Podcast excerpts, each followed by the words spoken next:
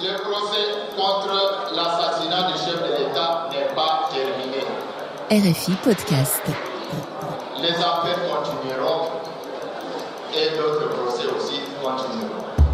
Dernier épisode de notre série. Mais d'abord, un petit rappel des faits. Le procès, censé jeter la lumière sur l'affaire Kabila Père, aboutit à 85 condamnations, dont 30 condamnations à mort qui ne seront jamais appliquées. Mais il laisse de nombreuses zones d'ombre. Quatrième et dernier épisode. Sur les traces des assassins. L'assassinat de Laurent Désiré Kabila, un thriller congolais. Dans ce dossier Arnaud, à défaut d'une vérité judiciaire, beaucoup de choses ont été dites ou fantasmées. Qu'est-ce qu'on sait pour sûr? D'abord, on sait pour sûr que Laurent Désiré Kabila a été tué par balle tiré à bout portant par Rachidi Mouzélé, un de ses gardes du corps, dans son bureau le 16 janvier 2001, qu'il a saigné abondamment et qu'il est mort sur le coup. Si je comprends bien, Rachidi tue donc euh, Mzé Kabila, sort en courant, se fait intercepter par un autre garde, Chiribagoula, qui le blesse et l'aide au camp de Kabila et dit qu'à peine vient l'achever. Mais Rachidi devait avoir un plan de fuite. D'ailleurs, on s'en rappelle, un chauffeur de taxi est venu témoigner lors du procès. Revenons sur certains éléments que nous avons déjà évoqués. Les services de sécurité apprennent donc par les autres gardes que Rachidi et Mirindi fréquentaient un homme d'affaires libanais, Bilal héritier Bakri, qui sera immédiatement soupçonné. Ils se rendent alors dans l'appartement où il habite, mais ils ne le trouvent pas. Et donc, à sa place, ils embarquent 11 de ses frères, cousins et voisins qui vivent dans l'immeuble. Ils les emmènent et vont les exécuter sans autre forme de procès. Un autre homme est arrêté quelques jours plus tard, le major Bora, qui est emmené lui aussi à la prison secrète GLM. Et c'est là qu'on assiste à la première évasion. Oui, Antoine Voumilia nous l'a raconté dans l'épisode 2. Et donc, d'après toi, ceux qui s'évadent étaient les principaux suspects. C'est ce que dira plus tard le chef de la première commission d'enquête, Luonge Kabindangoy. Il accuse alors ses gardes et héritiers le Libanais d'avoir agi en collusion avec le RCD. Le RCD, c'est le Rassemblement congolais pour la démocratie, le groupe rebelle qui contrôle l'Est du Congo avec le soutien du Rwanda. Oui, mais la commission ne fournit pas de preuves. Ce qui est sûr toutefois, c'est que dès leur évasion, Bora, Bahati et Mirindi ont tous traversé pour Brazzaville et ont ensuite regagné le Rwanda puis l'Est du Congo où ils ont rejoint les rangs du RCD. D'ailleurs, bien plus tard, dans le cadre des accords de paix, le RCD a présenté le nom de Bora afin qu'il retrouve un poste de général dans l'armée congolaise et le président Joseph Kabila a posé son veto. Mais tout ça, ce ne sont pas des preuves. Je te le concède, mais ce n'est pas tout. J'ai passé beaucoup de temps en reportage dans l'Est du Congo. Et lors d'une visite au siège du Rassemblement congolais pour la démocratie, le RCD, à Goma en 2004, qui est-ce que je vois dans la cour de la parcelle? Un homme de petite taille, musclé, aux cheveux très courts et au teint hâlé. Héritier le Libanais en personne. Bilal Bakri, mieux connu sous le nom de Héritier. À l'époque, je ne m'intéressais pas de très près au dossier de l'assassinat de Laurent Désiré Kabila.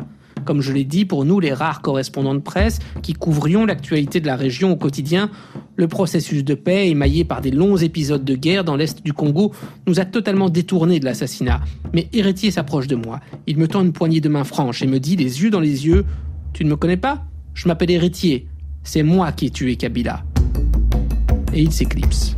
Donc tout ce petit groupe a repris du service auprès du RCD. Oui, et quelques années plus tard, en 2008, le nom de Bilal Héritier Bakri refait surface. Il est mentionné dans un rapport confidentiel du groupe d'experts des Nations Unies sur le pillage des ressources en République démocratique du Congo. Les experts ont identifié son frère, Bilal Abdul Kalim Bakizi, comme l'un des intermédiaires dans la fourniture d'armes au CNDP, le groupe de Laurent Kunda, un rebelle qui était lié au RCD, mais qui, lors des pourparlers de paix, au lieu de rejoindre la table des négociations, continue alors, avec le soutien du Rwanda, à semer la terreur dans l'est du Congo. Selon la devise, les ennemis de mes ennemis sont mes amis, il semble bien logique qu'après avoir eu de tels problèmes à Kinshasa, les fugitifs se soient retournés vers ceux qui veulent bien d'eux, le Rwanda et le RCD. Mais cela n'incrimine pas ces derniers. Allons-y pas à pas. Dans le cadre de mes enquêtes, je suis allé à la recherche de Georges Mirindi, l'ami de Rachidi. Il a quitté les rangs du RCD et il a obtenu le statut de réfugié en Suède, tout comme les autres évadés du dossier. Là, nous quittons un moment l'Afrique centrale pour les grands froids. Dans le nord de la Suède, dans une petite ville de garnison enneigée où se trouve une base militaire, on y croise des véhicules militaires suédois montés sur chenilles à neige et sur les ronds-points, des vieux avions de chasse qui font office de statues. C'est une région sous-peuplée où la Suède installe de nombreux réfugiés politiques qu'elle accueille. J'y ai rencontré Mirindi et je l'ai interviewé longuement. Il était très nerveux et m'a fait des réponses difficiles à suivre. C'est pas facile d'avoir une idée. On peut juste lire la presse. Qu'est-ce que la presse Pourtant pour nous, pourtant pour nous c'est très clair. Rachidi, Oui, Rachidi a tué Kabila et Rachidi est sorti en courant si. et puis il a été abattu par euh, Shirimakula qui l'a tiré dans, dans les, dans les pieds Oui. et puis ensuite Eddie Capen est venu l'a exécuté. Mais Rachidi devait quand même avoir un plan de, de fuite qui n'a pas fonctionné. Et peut-être que vous, vous étiez dans ce plan de fuite. On peut dire ça. On peut dire ça. Quand les gens veulent dire quelque chose, vous ne pouvez pas les empêcher de dire ce qu'ils veulent dire, mais la vérité est autre. Comme il ne confirme rien à l'époque, nous l'avons recontacté. on devait voyager vers le Cameroun. C'est pendant que j'étais à la maison chez moi, je venais de prendre les carburants. Et puis, à la maison chez moi, voilà, j'ai entendu euh, des coups de feu sur mon Motorola. Et puis, voilà, c'était ça. Là, j'accours vers le palais de marbre. Euh, les entrées et les sorties sont fermées. Je suis en tenue civile. Et à partir de là, ils m'ont arrêté. Alors, à ce propos, justement, il y a un chauffeur de taxi qui a témoigné et qui a dit, ce chauffeur hein, a dit que lorsque le président Kabila a été tué, lui était dans son taxi dehors. hein, et que dans sa voiture, il avait amené quelqu'un qui suivait ce qui se passait sur un Motorola. Et donc, il a dit que c'était vous. Est-ce que c'est vrai, c'est faux? C'est vrai, c'est faux. Mon cher Esdras, ça, cette histoire-là, imaginez-vous que cela soit proche de la réalité et que je sois arrêté. La première des questions qui pouvaient m'être posées, c'était exact. Ça devrait être en relation avec ces chauffeurs qui prétendent m'avoir conduit. Et ça, ces chauffeurs-là a été inventé lorsqu'il fallait effectivement lier les massacres des Libanais euh, à la mort du chef de l'État. Et ce, ce chauffeur-là a été inventé plus tard. D'ailleurs, ça doit être durant les procès. Vous venez d'aborder la question des Libanais. Est-ce que euh, vous connaissiez héritier Bilal Bakri? Est-ce que vous le connaissiez avant l'assassinat de Kabila? Effectivement, je le connais. C'est un ami. J'ai connu héritier et Hilal Bakri à l'aéroport de. C'était comment? Le président de la République était malade. Je n'ai pas de téléphone. Voilà comment je me rends vers le bureau d'un certain Lumbu à l'aéroport pour que je puisse communiquer avec Musée. Là, dans le bureau de M. Lumbu, qui était directeur de, je ne sais pas, un service là militaire ou de ce- service de sécurité là-bas à l'aéroport, c'est là que je croise M. Lumbu assis avec un Libanais ou un Blanc. J'expose à M. Lumbu mon problème. Alors Lumbu, au point de sortir son téléphone, c'est le Libanais qui sort son téléphone le premier. Lumbu lui dit, oh, oui Georges, prends le téléphone pour lui d'appeler. J'appelle le numéro de Mzé, c'est Madame Nelly Tuite qui répond au téléphone. J'ai appelé, donc vous comprenez, avec le numéro de ces Libanais. Voilà comment j'ai connu Héritier. Plus tard maintenant, on va nous arrêter encore avec Héritier. Héritier aurait reçu un ami intime de Massassou. Depuis Boulouo, Massassou envoyait des lettres contrôlées par la prison, avait caché CICR. Massassou envoyait des lettres à ses amis à Kinshasa, à sa famille, dont M. Héritier le Libanais. Quelles étaient les relations entre Bora et héritier? Est-ce que vous les aviez vus ensemble? Ils avaient des relations? Je ne connaissais même, même pas Bora. J'ai vu Bora pour la première fois. Quand moi j'étais sous les tortures, j'entends il y a un Bora qui est là-bas dans la cave. C'est là que j'ai entendu parler de Bora pour la première fois. Donc à Kinshasa, je ne savais pas qu'ils se connaissaient. J'ai su par la suite, quand nous avions survécu maintenant, euh, c'est là que j'ai su qu'ils étaient aussi des proches. Antoine Voumilia était dans la même cellule que Georges Mirindi lorsqu'il s'est évadé de la prison secrète. Nous étions une trentaine de détenus dans le sous-sol de l'immeuble connu sous le nom de GLM et nous avions l'habitude d'organiser des séances de prière le soir. Georges Mirindi était l'un d'entre nous et il s'est exprimé à peu près à ces termes en disant Mais je suis très sûr que le jour où j'irai comparaître devant cette commission internationale, vous serez libérés.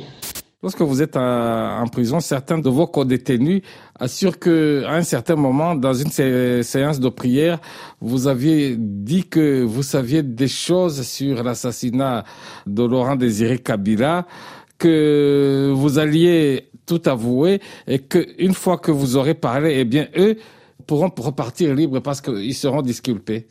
C'est vrai ça? Faux et archi faux. Je n'ai jamais été ensemble avec mes co-détenus. Jamais. Demandez-leur, ils vont vous dire. Mais j'étais dans cette cellule ligotée, je n'ai jamais partagé la moindre parole avec un seul de mes co-détenus. Demandez, on va vous le dire. Alors, comment est-ce que dans ce cas-là, lorsqu'il s'évade de la prison, comment est-ce qu'il va vous associer à son évasion? Bora était avec nous dans la cave. Tellement la cave était très longue avec plusieurs cellules. Bora était aussi là-bas, comme beaucoup d'autres. Il y avait plusieurs, il y avait plusieurs cellules dans cette même cave.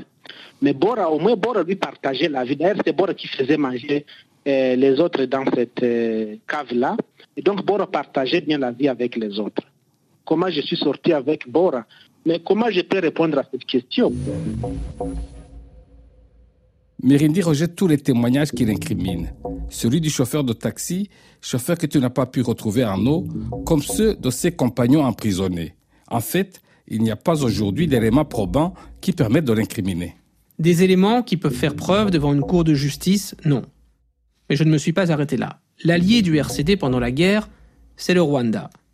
Aujourd'hui, on sait qu'il y a des dissensions au sein du régime rwandais et des anciens membres haut placés de l'appareil sécuritaire rwandais ont des choses à dire. Théogène Rudasingwa, par exemple, il vit à présent en exil aux États-Unis, mais au moment de l'assassinat, il était l'aide de camp du président Paul Kagame. Il a accepté de témoigner.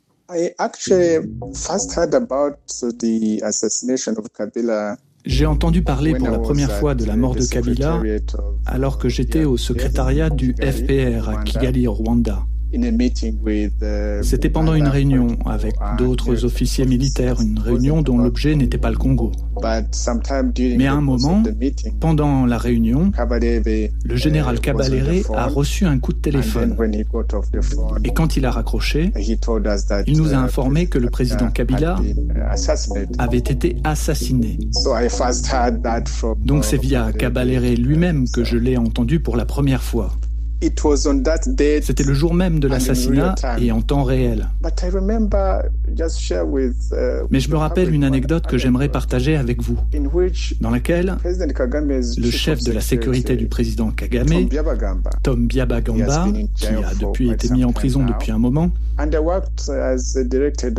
et en tant que directeur de cabinet, je travaillais en collaboration avec la sécurité de manière quotidienne. Il y avait entre nous une relation de confiance réciproque. Et je me souviens que Tom Biabagamba réfléchissait à voix haute, alors que nous n'étions que tous les deux dans le bureau. Et il a fait un commentaire en disant, Monsieur, est-ce qu'on doit toujours tuer les gens avec lesquels nous ne sommes pas d'accord Et moi je lui ai dit, que veux-tu dire? Il me répond, est-ce qu'on devait tuer Kabila? Alors j'ai souri et j'ai répondu, c'est la situation dans laquelle nous nous trouvons depuis un certain temps maintenant. C'est quelqu'un qui est entré en opposition au régime. Il peut donc avoir un intérêt à salir le pouvoir rwandais. Mais Arnaud, tu nous as aussi dit que les relations n'étaient pas au beau fixe avec l'autre acteur fort de la région, l'Angola. N'est-ce pas une autre piste possible? Certains ont parlé de l'implication de l'Angola à cause du geste de Eddie Capend. Capend vient d'une ethnie congolaise transfrontalière de l'Angola. Et il est vrai aussi que l'Angola ne faisait plus confiance à Laurent Désiré Kabila. Il ne tenait pas le pays, et l'Angola craignait que son ennemi d'alors, le rebelle Jonas Savimbi, qui contrôlait le nord de l'Angola, ne parvienne à se recréer une base arrière au Congo, comme ce fut le cas à l'époque du régime Mobutu. Mais l'Angola n'avait personne d'autre sur qui miser, et Eddie Capend n'a pas tenté de prendre le pouvoir. Il est resté fidèle au clan Kabila. Il n'y a donc rien qui incrimine l'Angola en réalité. Il reste un acteur dont on a peu parlé, les États-Unis. Comme pour Patrice Lumumba 40 ans plus tôt, l'assassinat est intervenu entre deux mandats présidentiels américains. Le 16 janvier 2001, le président démocrate Bill Clinton était en fin de mandat et le mandat du président élu George W. Bush n'avait pas encore commencé. On était donc dans cette période de latence entre deux administrations où tous les coups sont possibles. Et il y a cette carte de l'attaché militaire de l'ambassade américaine, le colonel Sue Ann Sandusky, qui d'après le tribunal a été retrouvé dans les affaires de Rachidi. As-tu suivi cette piste? Oui, je suis allé rencontrer le colonel Ann Sandusky en Allemagne, au siège du commandement Afrique de l'armée américaine. Elle a reconnu qu'elle avait par le passé rencontré certains des gardes du corps, qu'elle leur avait offert des bières, et aussi qu'elle avait quitté le pays la veille de l'assassinat. Elle affirme qu'elle était arrivée en fin de mission et que c'était une totale coïncidence. Il n'est pas très surprenant qu'une attachée de défense noue des relations avec les anciens Kadogo de Massassou, qui sont mécontents. Cela fait partie de son travail pour prendre le pouls de la situation du pays où elle est en poste. Alors, a-t-elle joué un rôle réel, financier ou opérationnel dans l'assassinat Je n'ai pas d'éléments concrets pour soutenir cette thèse. La presse congolaise a aussi mentionné le nom d'une certaine Rebecca Gaskin, une ressortissante américaine elle aussi, qui avait un poste de directrice à la Standard Bank de Kinshasa. Sa banque aurait accueilli un transfert suspect qui aurait pu servir à financer l'assassinat, d'après la presse. Le nom de Rebecca Gaskin a d'ailleurs ressurgi bien des années plus tard, en 2008, en lien avec un coup d'État manqué en Guinée équatoriale. Donc pour toi, les Américains sont-ils impliqués ou non? Que Kabila avait des relations exécrables avec les Américains, cela est indéniable. Qu'il voulait sa perte, c'est très probable. Qu'ils aient participé au complot qui a effectivement conduit à sa mort, je l'ai pensé à un moment donné. Mais j'ai eu un échange avec quelqu'un qui savait beaucoup de choses et qui m'a fait changer d'avis. C'est un certain Patrick Karegeya. Ah oui, Karegeya. C'est l'ancien chef des renseignements rwandais qui sera retrouvé mort étranglé dans une chambre d'hôtel à Johannesburg en 2014. Tombé en disgrâce huit ans plus tôt, il s'était exilé en Afrique du Sud où il est devenu un des plus farouches opposants de Kigali. La justice sud-africaine accuserait d'ailleurs le Rwanda d'être derrière son meurtre. Celui-là même. Il était donc chef des services de renseignement du Rwanda au moment de l'assassinat de Mzee Kabila. Au cours de mes enquêtes, je suis allé le rencontrer une première fois en Afrique du Sud en 2010 et on s'est parlé par téléphone par la suite. Il n'a pas voulu s'épancher longuement, mais il m'a dit ceci. C'est nous qui avons tout organisé, pas les Américains, et ensuite on a réussi à faire évader ceux qui étaient impliqués. Nous, ça veut dire le Rwanda. Peut-être Arnaud, mais encore une fois, quel crédit peut-on accorder aux accusations d'un opposant si farouche? Je ne suis qu'un journaliste, je n'ai pas les moyens d'un procureur qui peut faire suivre les suspects, les convoquer, les mettre en garde à vue, confronter leur point de vue, vérifier avec qui ils communiquent par téléphone, vérifier leur compte bancaire et avec qui ils échangent de l'argent. Donc en effet, tout ce que j'ai réussi à collecter, c'est un faisceau d'indices et de témoignages qui jettent le doute sur le rôle d'un certain nombre de gardes du corps, de l'homme d'affaires libanais, des rebelles du RCD et du Rwanda. Tu sembles, Arnaud, avoir interrogé de nombreux acteurs qui sont potentiellement impliqués dans l'assassinat. Tu es allé jusqu'en Suède, tu as interrogé l'attaché de défense américaine de l'époque. Mais il y a une personne que tu n'as pas encore mentionnée et que de nombreux Congolais tiennent pour responsable de l'assassinat d'Omze Kabila. C'est Joseph Kabila, son fils. Et ceux qui l'accusent affirment que Joseph Kabila n'est pas le fils véritable de Mzé Kabila. Je vais te répondre très clairement. Que Joseph Kabila soit le fils biologique ou adoptif de Laurent Désiré Kabila, je considère que c'est une affaire privée. Joseph Kabila est l'un des nombreux enfants que Mzé Kabila a reconnus et qu'il considérait comme son fils. Voilà pour la question de la filiation. Maintenant, concernant la séquence des événements. Le retour de Joseph Kabila à Kinshasa le soir de l'assassinat, la manière dont la succession a été organisée. Rien n'incrimine Joseph Kabila. Écoutez plutôt ce dernier témoignage. C'est celui de Stavros Papayoannou. À l'époque de l'assassinat, il dirige la compagnie aérienne congolaise Ewabora, et à peine deux heures après l'assassinat, il affirme s'être fait appeler par le chef d'état-major de l'armée rwandaise, le général James Kabarebe. Je reçois donc un appel d'un partenaire à moi hein, et il me dit je te passe quelqu'un. Alors il m'a passé euh, James Kabarebe donc moi, je lui ai parlé. Il m'a dit voilà, parce qu'on se connaissait, hein, puisque en, en 97, quand il y a eu la guerre et tout ça, je disais, j'avais beaucoup aidé euh, euh, à cette époque-là euh, la FDL pour son déplacement. Donc je le connaissais. Alors il me dit voilà, euh, euh, nous savons que tu as des très bons contacts avec euh, le ministre de la Justice, qui s'appelait Moise Kongolo. Est-ce que tu peux aller lui dire que le président Kagame souhaiterait que ce soit lui le président?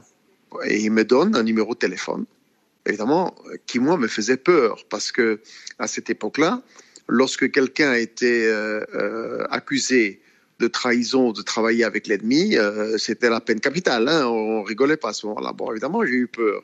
Bon, j'ai noté son numéro de téléphone puisqu'on me l'avait demandé.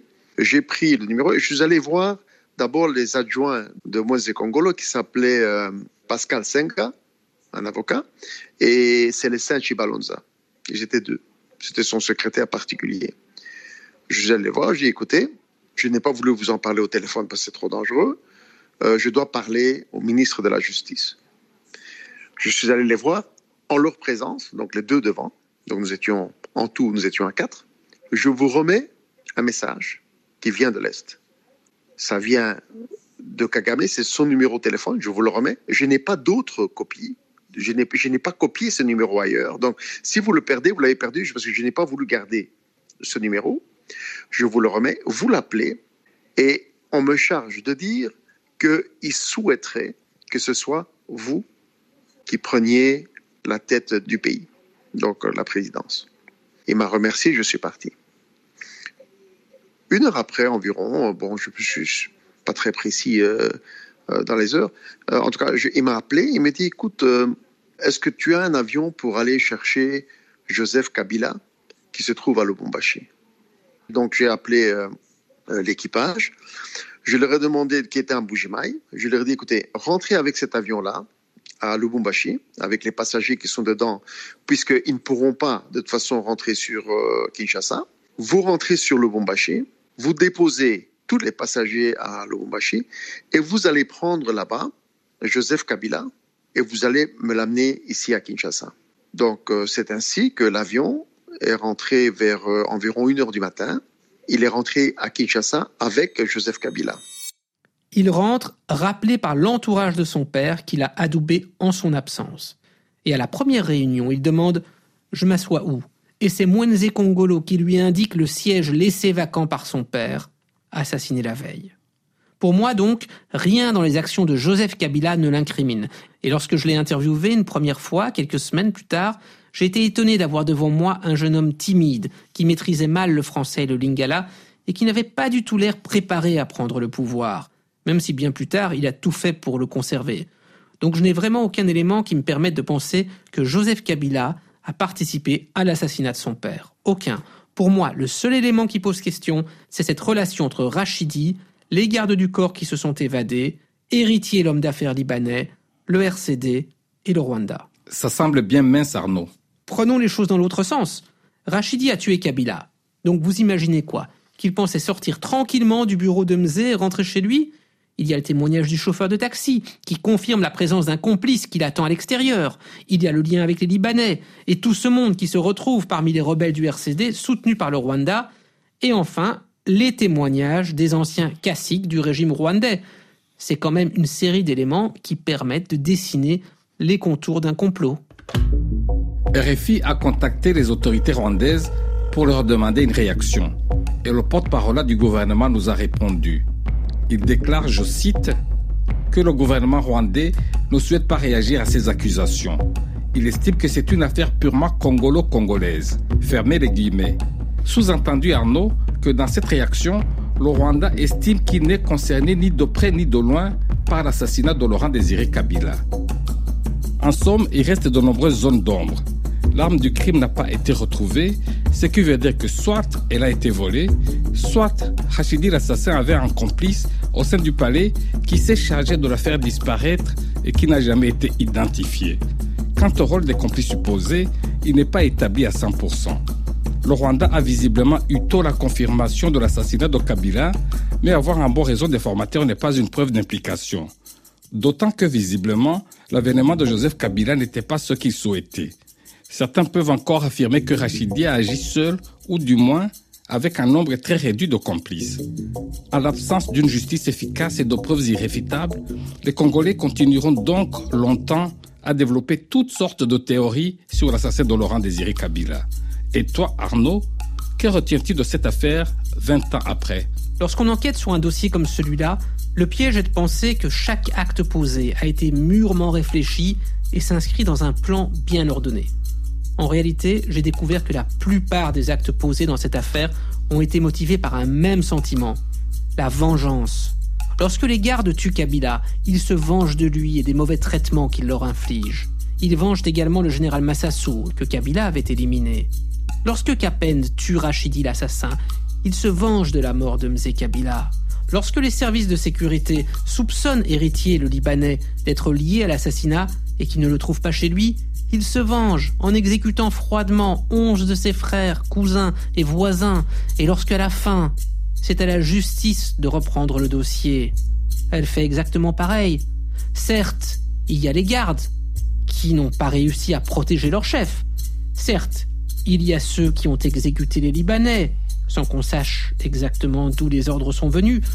Mais tous les autres, les 85 prévenus, qui pour la plupart n'ont rien à voir avec l'assassinat, quand la justice les condamne aux peines les plus lourdes, elle se venge à son tour, et en définitive, même le procureur, le colonel Charles Alamba, celui qui a condamné tous ces gens au nom du régime et qui était l'un des hommes les plus craints du régime Kabila, a à son tour subi la vengeance. Deux ans après le procès, des gens des services de police ont monté de toutes pièces un dossier contre lui. Il s'est retrouvé en prison, où il a fini par rendre l'âme. Il avait lui aussi été condamné pour un crime qu'il n'avait pas commis. Encore la vengeance. Sur les 85 détenus condamnés dans le dossier de l'assassinat Kabila, beaucoup sont morts au cours de ces dernières années. D'autres se sont évadés. Les 23 qui étaient encore en détention ont été récemment graciés par le successeur de Joseph Kabila, Félix Tshisekedi. 20 ans de prison, c'est long 20 ans. Les mots manquent pour décrire l'injustice que Joseph Kabila a fait subir à ces gens. Chaque année, à la date anniversaire de l'assassinat, notre consoeur, la très regrettée Ghislaine Dupont, se faisait un devoir de rappeler leur sort sur l'antenne de RFI. Jusqu'à présent, le chef de l'État a fait la sourde oreille. Joseph Kabila ne souhaite ni la réouverture du procès, ni l'application de la loi d'amnistie en faveur des condamnés de Makala. Ghislaine Dupont, Kinshasa, RFI. L'ONG congolaise Azado a fait un travail remarquable. Elle a réussi à obtenir la condamnation du Congo par la Commission des droits de l'homme de l'Union africaine, qui en 2013 a sommé les autorités congolaises de libérer tous les condamnés et de les dédommager. Mais Joseph Kabila ne voulait rien entendre. Peut-on dire, Arnaud, qu'avec cette libération, c'est une page qui se tourne enfin Oui, mais c'est encore incomplet. Les condamnés ont été graciés, mais pas réhabilités. Et tous ceux qui se sont évadés et qui ont été forcés à l'exil ne peuvent toujours pas retourner dans leur pays. Enfin se pose la question de la recherche de la vérité dans l'assassinat. Je te propose de laisser le mot de la fin à ceux qui sont encore en exil. Et mes enfants, ils sont tous suédois, ma femme suédoise, c'est moi, même qui n'a pas eu la nationalité. Je compte rentrer au pays parce que je n'ai rien fait, Zaitman. Ah, moi, j'espère euh, mon retour. Retour au pays. Je, je n'ai rien fait je suis innocente et je clamerai toujours mon innocence. Et aussi, en passant, je dis merci au président euh, Félix Tshisekedi qui a pu euh, signer les mesures de grâce. Et nous espérons que à l'avenir, euh, il y aura des choses peut-être meilleures pour ces dossiers ici parce que pour moi, je suis du côté de ceux-là qui réclament la réouverture du dossier. Cette mesure est insuffisante.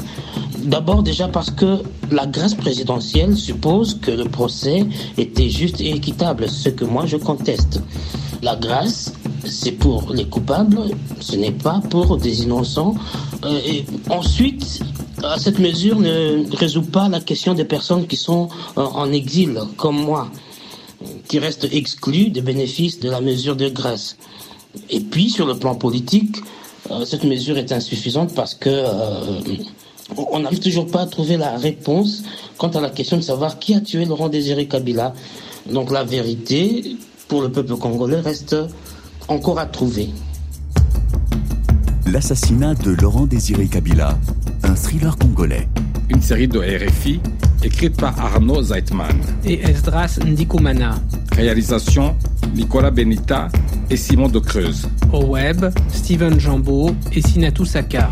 Un merci tout particulier à la sonothèque de RFI.